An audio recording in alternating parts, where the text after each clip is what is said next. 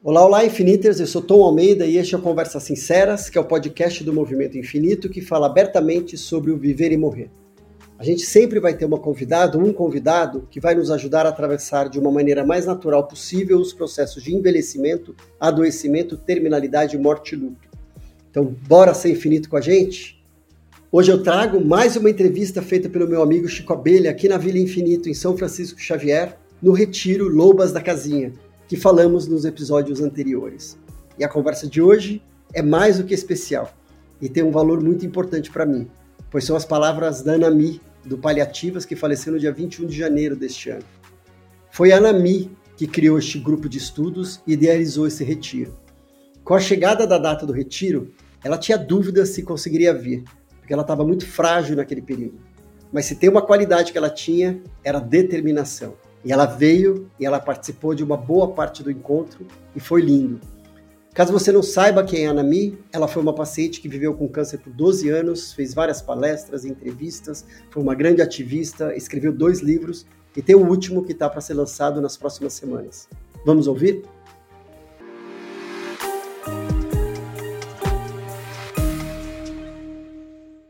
Se arrume-se. É, não, é porque, nossa, acho melhor assim, ó. Ah, eu, eu acho melhor do jeito que você se sente bem.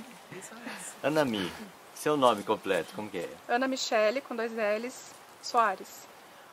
Ana, esse encontro das lobas na casinha, aqui no Espaço Infinito, explica para nós o que, que, é isso. Eu respondo olhando para você, para a câmera. Pra onde você se sente mais à vontade? Eu gosto de conversar com gente. Então converse com gente. tá bom. Tem duas aqui. Tá. Desde que a gente criou a Casa Paliativa, eu sempre tive um desejo de que esse projeto não se limitasse às questões físicas dos pacientes. Então, sempre que a gente fala de adoecimento, é muito comum que, que as ONGs, os trabalhos, enfim, foquem muito nessa dimensão de sofrimento que é o físico. Então, falar da doença, da doença, da doença, do efeito colateral, do sintoma, efeito colateral, sintoma, dor e tudo mais. E aí eu queria que a gente tentasse trabalhar outros aspectos do sofrimento humano. Porque o adoecimento ele não vem sozinho, né? ele não vem só com a dor. Ele vem com a questão existencial, ele vem com a questão emocional, ele vem com medo, ele vem com sofrimento. Então eu queria muito que a gente conseguisse é, dialogar de outras formas com esses pacientes, né, com essas pessoas que estão vivendo esse tipo de, de condição. Eu sou paciente oncológica há 11 anos, é, já nessa condição né, de cuidados paliativos, que significa que é, o estágio do câncer que eu tenho ele não, não tem mais a possibilidade de cura diante do que a medicina oferece hoje. Então eu faço tratamento contínuo. Às vezes eu estou fazendo quimioterapia, radioterapia, mas eu estou sempre tratando. Então às vezes a doença progride, eu troco de tratamento. É, se ela está estável, eu continuo esse tratamento. Mas eu estou sempre tratando. Então essa é a condição que eu vivo hoje.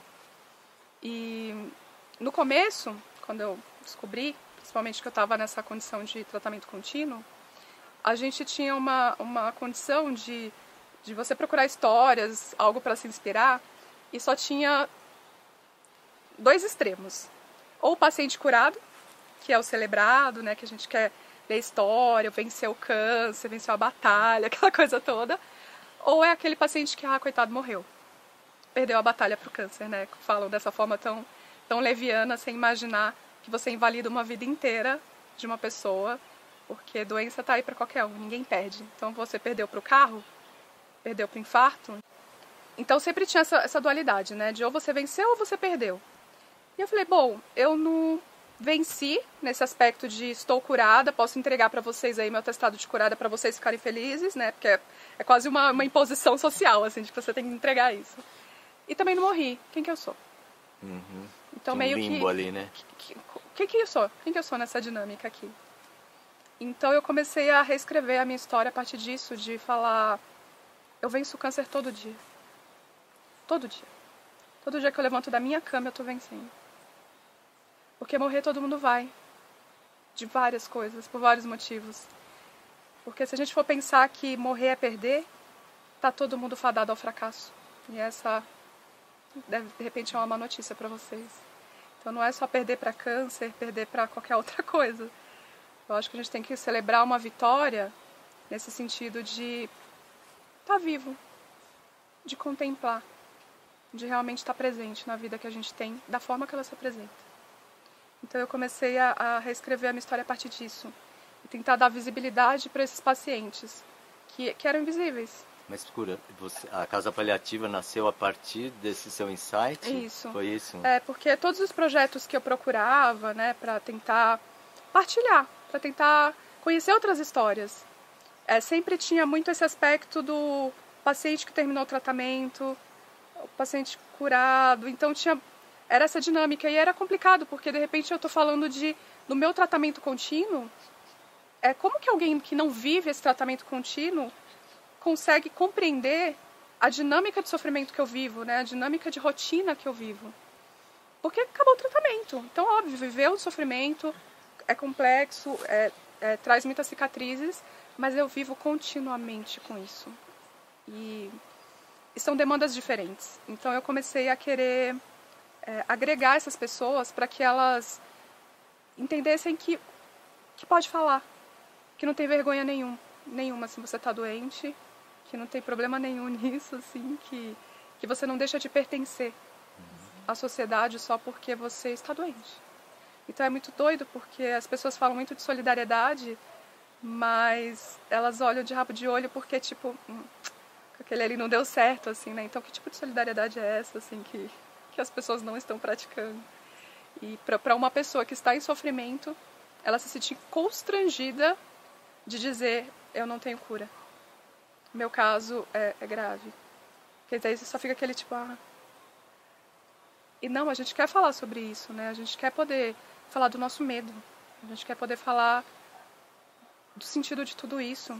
A gente quer poder falar do sofrimento que a gente tem a gente quer poder falar do quanto a gente sente a vida de uma maneira diferente, porque é, é diferente de quem de repente não tem uma doença ou que não não precisa acha que não precisa ficar pensando nessa questão da finitude, embora ela esteja presente o tempo inteiro. É, a gente que sente na pele o tempo inteiro essa essa dinâmica aí que, que a gente sabe que é mais complicada, a gente celebra porque não tem tempo para perder.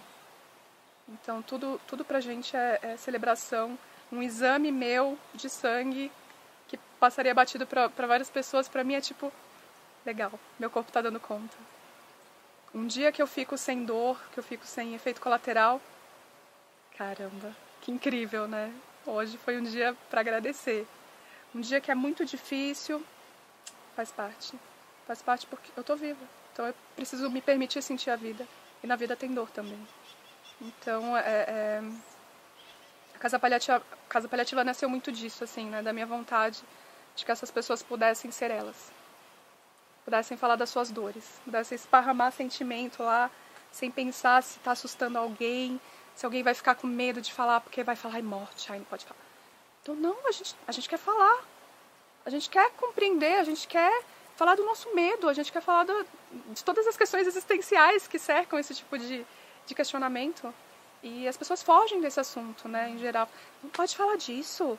Ai, vai atrair. Então tem sempre essas, essas coisas, assim. Eu falo, ah, tá bom, vai aí, o eterno. então é muito, é muito doido, assim, né, o, o, esses processos. Mas aí ali acabou virando realmente um, um, um canto muito sagrado para eles, assim, onde eles podem ser. Uhum. Ponto. Ô, Ana, você tem é, jornalismo como profissão, né? Isso. Daí você falou de reescrever sua vida, né? E aí eu quero saber, assim, emendando uma pergunta nisso, é, como é que você foi ao encontro dessas pessoas, né, que estavam em, em, em cuidados paliativos? Como é que você encontrou elas? Eu comecei a postar no Instagram. Uhum. Eu fiz um perfil já bem provocativo chamado Paliativas, que é uma palavra que as pessoas não gostam muito de falar, né, de cuidados paliativos. É, pali paliativo já pode... É, exatamente. Falei, não, eu vou usar porque é essa a palavra. Eu não tenho problema com isso, assim. Porque cuidados paliativos, né, as pessoas têm essa, acabam tendo essa visão limitada de que é sobre fim de vida. E não, cuidado paliativo é, não tem a ver com isso, tem a ver com sofrimento, né, com você manejar bem o seu sofrimento, manejar bem o sofrimento de alguém que está vivendo uma situação de, de um adoecimento em todas as dimensões.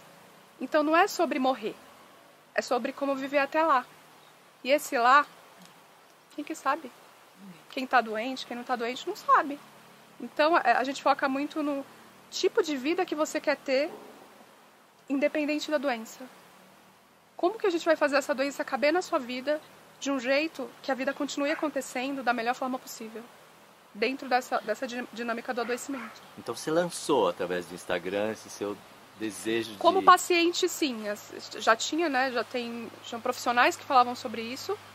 Mas eu acho que o paciente sempre teve esse medo, né? De, de falar e, e muito por essa construção cultural, assim, de como se fosse um fracasso. Uhum. Não tem cura, fracassei. Então, é, é, é uma dificuldade de se posicionar. Então, é, Para as pessoas, até no começo, quando eu comecei a escrever, né, enquanto paliativas, é, é, as pessoas me corrigiam, né? Falaram, não, você tem que focar na cura. Uhum. Você tem que focar na cura, você não pode ficar pensando nessa coisa de paliativo. Aí eu falei, tá, mas a cura do quê? Porque a gente está falando de várias curas aqui, né? A cura física da minha doença, talvez eu não tenha. Mas eu estou procurando outras, que provavelmente são mais importantes para mim. Tem tanta gente saudável que está me ouvindo nesse momento saudável, não tem doença nenhuma. E que não faz ideia da cura que eu sinto nesse momento só por estar aqui.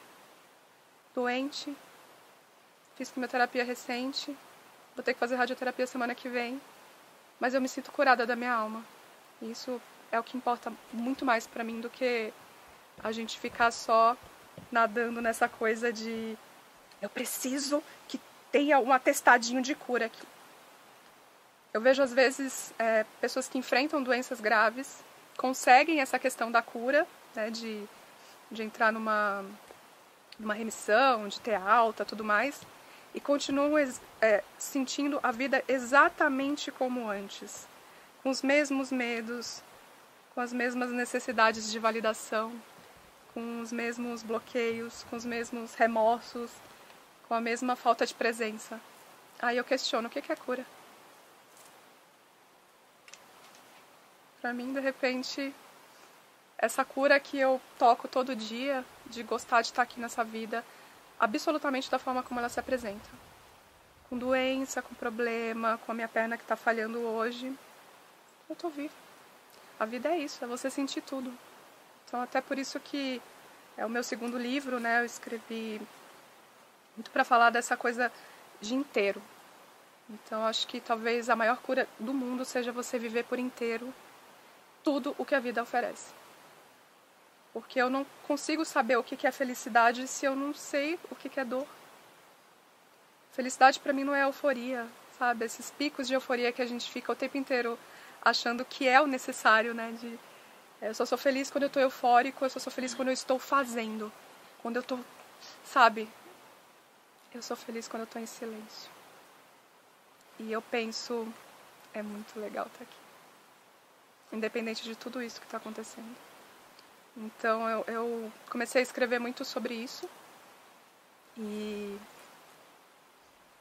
o universo disse para mim que começou a fazer sentido para um monte de gente, assim, de realmente tentar acessar essa cura que transcende a biologia. E eu fico muito feliz hoje quando os pacientes eles relatam, né, de é difícil, tá muito complicado aqui o que eu estou vivendo, mas caramba, hoje meu filho olhou para mim e disse que me ama. Isso é cura. Então deles aprenderem, é, reaprenderem a contemplar a vida da forma como ela se apresenta. Então tem sido um caminho muito muito bonito de partilhar.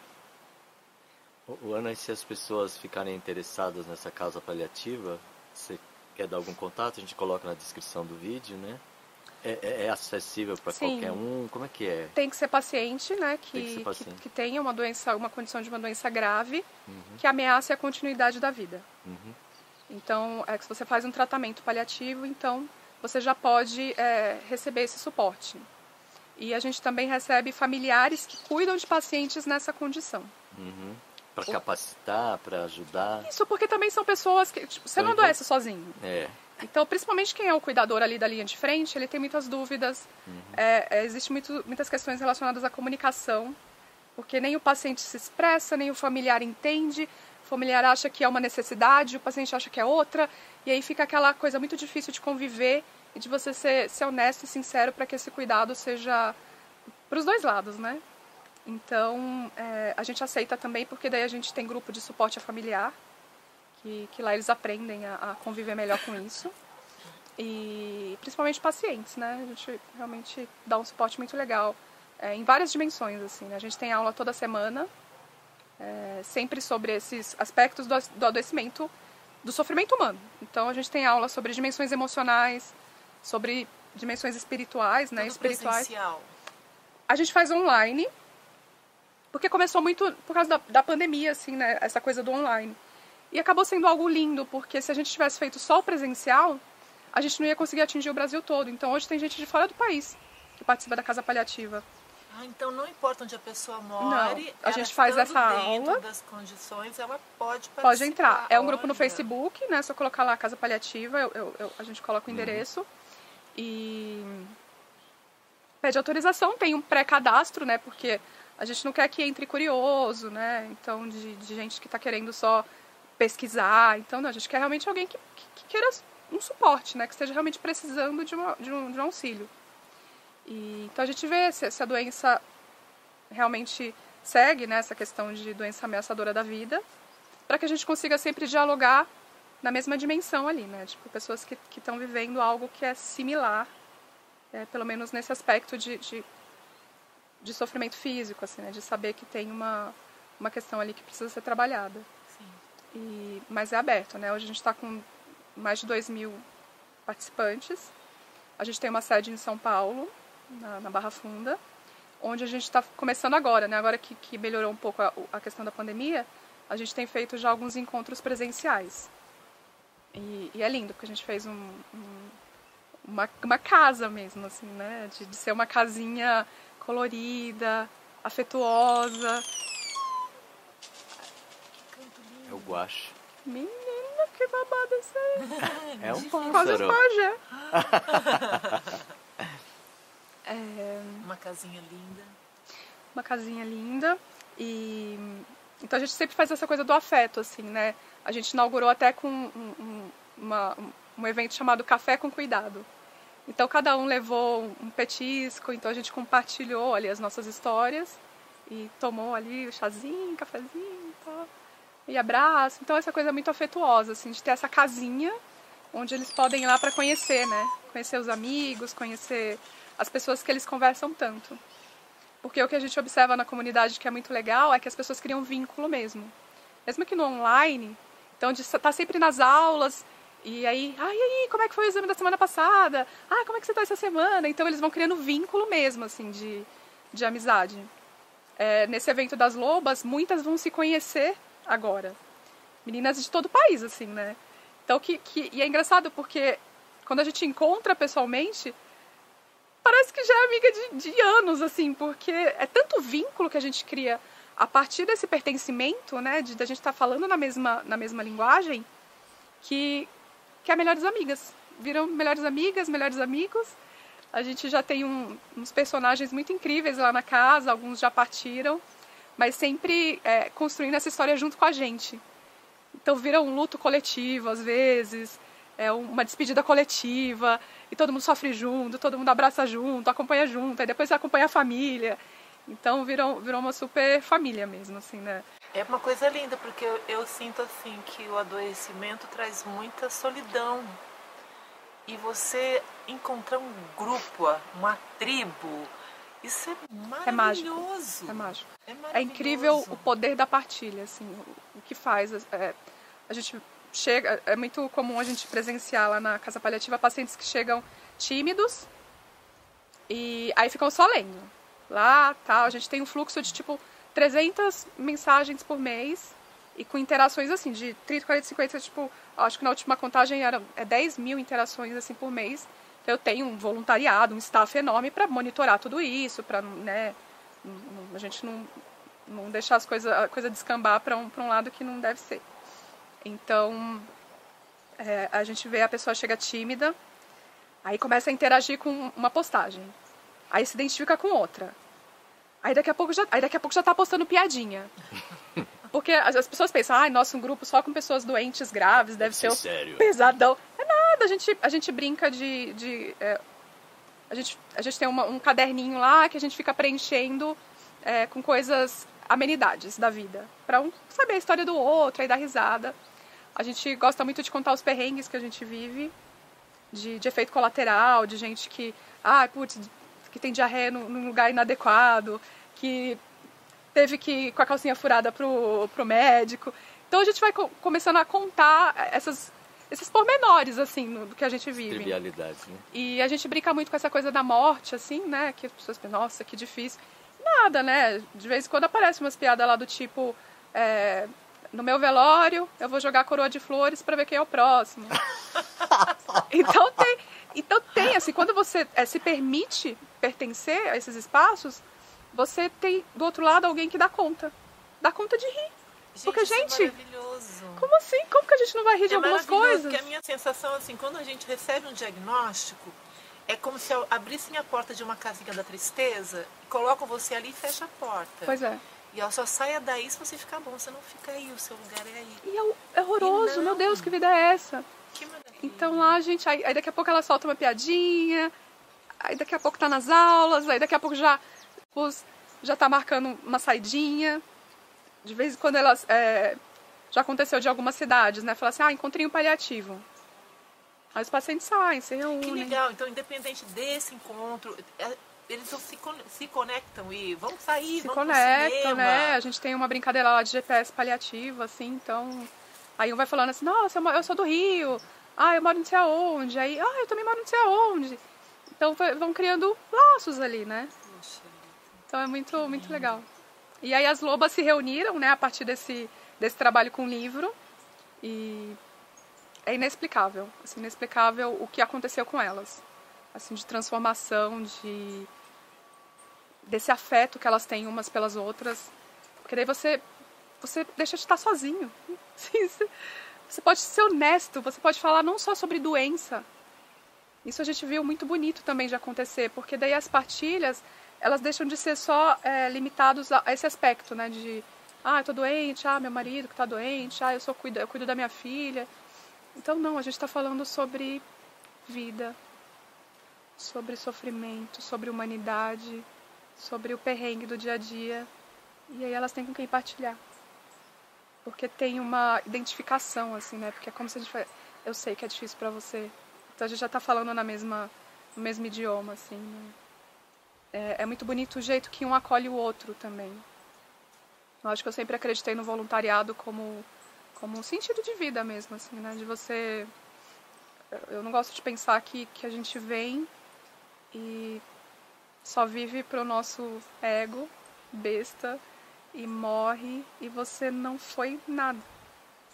Você só viveu para você. Não faz sentido para mim, porque a gente não teria nada disso se não tivesse tido uma humanidade antes que construiu tudo, tudo isso que a gente tem. Então, o que, que a gente está deixando, sabe, de legado? O que, que a gente está contribuindo para essa existência que a gente está usufruindo aqui nesse tempo? E eu acho muito bonito o quanto eles, eles veem nesse voluntariado que eles fazem dentro da casa de acolher o outro, de falar eu tô aqui se você quiser conversar. É incrível quanto de sentido traz para eles. Porque deixa de ser até uma narrativa de a minha doença, meu sofrimento, meu... não. Fala assim, pera, eu tô doente, eu tô sofrendo, mas olha como eu ajudei essa pessoa aqui. Então, de repente, isso, isso ganha um outro sentido, você ressignifica o seu próprio diagnóstico. De falar assim, ok, eu estou enfrentando esse desafio, mas olha, a minha história pode inspirar aquela pessoa ali. Sim. Eu pude dar ombro para aquela pessoa ali. Isso é sentido. Isso dá sentido para a vida dessas pessoas. Então elas passam a olhar essa, essa doença que, que gente, não, não, vai, não vai adiantar eu falar assim, ai, não quero mais, vou devolver. não vai acontecer, entendeu? Então é, é isso. Essa, essa é a minha vida. Eu tenho isso aqui.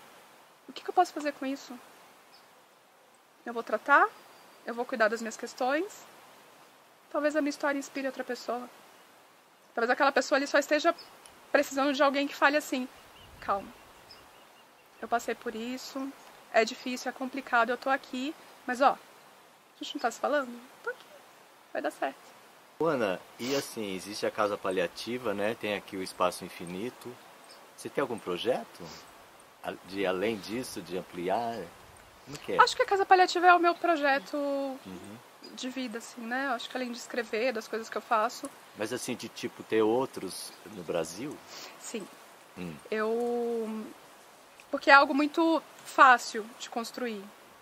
Precisa realmente de alguém que tenha esse, essa iniciativa, né, de, de dar conta de lidar com o sofrimento humano, que acho que nem, nem todo mundo é viável, né? compra né? essa pauta, mas a gente ajuda muito com, com treinamento, né? Todo o meu staff de voluntários tem treinamento de profissionais, né? De para conseguir dar conta das demandas humanas mesmo, né? Porque muito ajuda que não atrapalha, né? Então a gente está realmente querendo ajudar e, e é preciso a gente estar tá bem, né? A gente ser cuidado para conseguir transbordar para alguém, né? Para conseguir cuidar de alguém.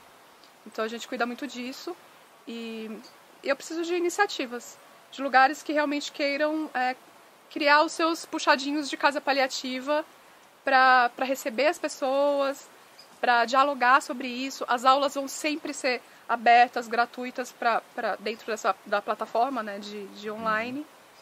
Mas a gente incentiva muito os encontrinhos nas cidades, de de repente ter uma casinha paliativa em algum outro, algum outro estado para que, que possa ter né, esses, o café com cuidado, para que possa ter o, o mini retiro para pacientes, né, para familiares. Então é óbvio, né? Assim, o meu sonho seria que, que realmente a gente ampliasse, ampliasse isso, tendo né, essa filosofia é, da casa paliativa que eu acho que já está bem consolidada. E para cá, para esse encontro agora, né, das lobas da casinha, você tem alguma expectativa ou você prefere nem pensar como vai ser, você já está... Eu estou à disposição da vida. É. Então eu, eu realmente não imaginei que, que fosse se construir algo tão bonito. Hum. Hoje eu já chorei três vezes, assim, que eu ficava, meu Deus, eu tô aqui, meu Deus, isso tá, tá acontecendo. acontecendo. Caramba, não é possível. Então acho que até eu entrei no. É real, assim, né? E eu acredito muito nessas oportunidades de você sair desse, desse local de tratamento, assim, essa coisa, uhum. essa intensidade cotidiana que a gente vive e vir para um retiro, sabe? Tipo, esse, esse retiro, essa, esse momento de silêncio, de natureza, de conexão com outras coisas, de você entender que a vida não é só aquela coisa do hospital, aquele. Não, que olha, respira, tem um monte de coisa acontecendo, tem, tem muita beleza para a gente contemplar. E as pacientes que já vieram aqui para a vila, né, que a gente tem esse projeto na casa paliativa de é, quem se hospeda na, na vila, a gente reverte o, o pagamento para gratuidade de, de uhum. paciente que não tem que não teria condição de, de arcar com, com hospedagem. Então tem sido muito legal porque já aconteceu de pacientes que vêm para a vila tomando morfina, chega aqui no dia seguinte esquece. Poxa vida, esquece. Real, real. Esquece de tomar, esquece porque tipo quando você sai daquela daquela bolha da dor ali, uhum. tipo expande, você respira. E no meio dessa natureza, né? E é isso para mim é cura. Sim. É por isso que eu luto tanto pra gente falar de cura de uma maneira muito mais ampla do que a ausência de doença. Porque eu conheço muita gente ausente que não tem doença nenhuma e que não faz ideia do que essas pessoas que estão doentes vivem, assim, de, de cura diária mesmo. De poder falar assim, se acabar agora, eu vou falar, valeu a pena. Quantas pessoas que estão saudáveis que você conhece que podem falar assim, se acabar agora, fala, não, não pode acabar agora porque não sei o quê, porque não sei o quê, porque tem tanta, tanta questão ainda na frente então, isso é cura? Para mim não é não. Eu, realmente eu, eu acredito nesses outros aspectos de, de vida, de uma vida mais ser, inteira ser mesmo. Ser curado é diferente de ter saúde. Exatamente. Bem diferente, são Sim. outras coisas. E aqui elas vivenciam né, essa possibilidade de, de, de expandir mesmo, né, de, de, de, ter outras vivências, de outros aromas, outros, outras experiências, e é muito bonito o que acontece aqui. E para mim é surreal esse encontro, porque é muita gente. É muita gente que já criou um vínculo muito bonito de amizade, de partilha, de um cuidar do outro. E elas vão estar juntas nessa mesma frequência. Para elas, eu acho que vai ser uma realização. Tem meninas que, que de repente nunca viajaram sozinhas, que nunca tiveram essa, essa essa coisa de. Até no grupo elas brincam, né? Falam assim: ah, a gente está no misto de excursão do colégio com a baladinha da noite de adolescência, assim, né? Porque elas escolhendo roupa, é, postando as unhas que elas vão usar. Então é, é, um, é uma agitação gostosa, assim, né? De tipo, que, que doença, do que, que a gente tá falando, assim, né? Não, tipo, tem, outra, vida, tem outras coisas. É vida, é emoção. Então é muito, é muito, é muito divertido, assim, ver o, o, a emoção delas. De vão compartilhar a casa com as amigas. E imagina, todas adultas, né? E casadas, todas com suas vidas.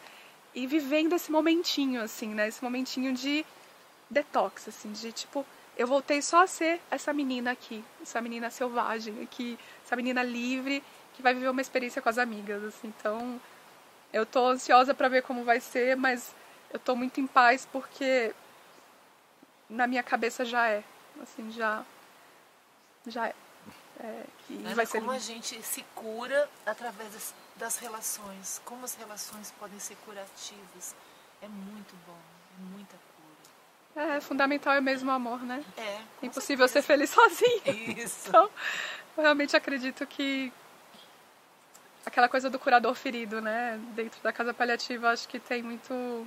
Eu gosto muito de pensar nessa, nessa metáfora de alguém que pega a sua dor ali, tem o seu, a sua própria ferida, e essa ferida ajuda de repente a aliviar o sofrimento de outra pessoa. Então é uma partilha de humanidade muito intensa que a gente vive dentro da comunidade e é mágico.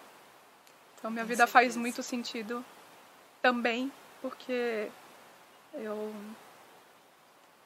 pude eu nem falo que quer criar isso, mas co-criar com um monte de gente que já queria esse movimento e a gente conseguiu unir a nossa consciência e falar, vale a pena, vamos em frente. E aí as coisas estão acontecendo, assim. Então isso que é bonito, né? Porque eu acho que é tão, é tão leve, a gente vê tanto sentido, tanta vontade no que a gente está fazendo, que não tem forçação de barra nenhuma. As coisas só estão acontecendo. A gente pensa que seria incrível e pá! As coisas começam a tipo. E também o engajamento das próprias pessoas da comunidade, porque eles se sentem realmente acolhidos. Eu acho que é isso que, que me dá uma, uma paz absoluta do que eu estou fazendo, porque é, não é sobre mim, não é sobre o Tom, não é sobre a Ana Cláudia, que é, que é a fundadora da Casa do Cuidar, né, que é a, a parte maior mesmo, né, o projeto maior. É, é sobre essas pessoas que acreditam no que a gente está propondo e que se dedicam também. Falam, eu quero, eu quero ser parte disso. Então é, é muito feliz. Ô Ana, está sendo maravilhoso aqui essas três entrevistas que a gente já fez. Eu sou muito grato, eu vim, como sempre, intuitivamente, né? Sem saber muito bem, mas na hora que o Tom me falou, olha, vai acontecer isso, isso e aquilo, você quer participar? Eu falei, sim, claro. e está sendo maior do que eu esperava, de verdade. Eu acho que você não viu nada ainda. tem mais? não, porque assim, não, tem elas, eu né? conheço a energia delas, assim, claro. assim, né? De, de ver a vibração que elas estão, de, de viver isso. É, eu acho que de fora vai ser bonito de uhum. ver também, assim, eu não imagino como seja porque eu tô dentro, mas eu acho que, é, que vai ser mágico. Mas eu vou poder entrevistar algumas delas. Sim. Você já conversou com alguma? Tem uma que pediu, uhum. é a, a Paty, Paty Loretti. Paty Loretti, ela é muito engraçada, assim, ela é, ela é uma adulta super jovem, assim, sabe? E ela é super romântica, super deusa, assim tal. Aí ela, ela pediu, ela falou, ah, eu quero dar entrevista. tem umas histórias bonitas, assim. Aí tem a, a, a Gi, por exemplo, que ela tá vindo meu, da Bahia, assim. Tudo doida. Fez quimioterapia ontem, tá? Ela fez quimioterapia ontem. Uau. Pegou o voo hoje, tá em São Paulo já. É tudo doida. Tudo doida. tudo, tudo. Eu falei, vou, vou. Então fica essa coisa do, sabe, da, da, da, união mesmo, de uma confiar na outra, tipo, não, vamos, vamos fazer isso, assim.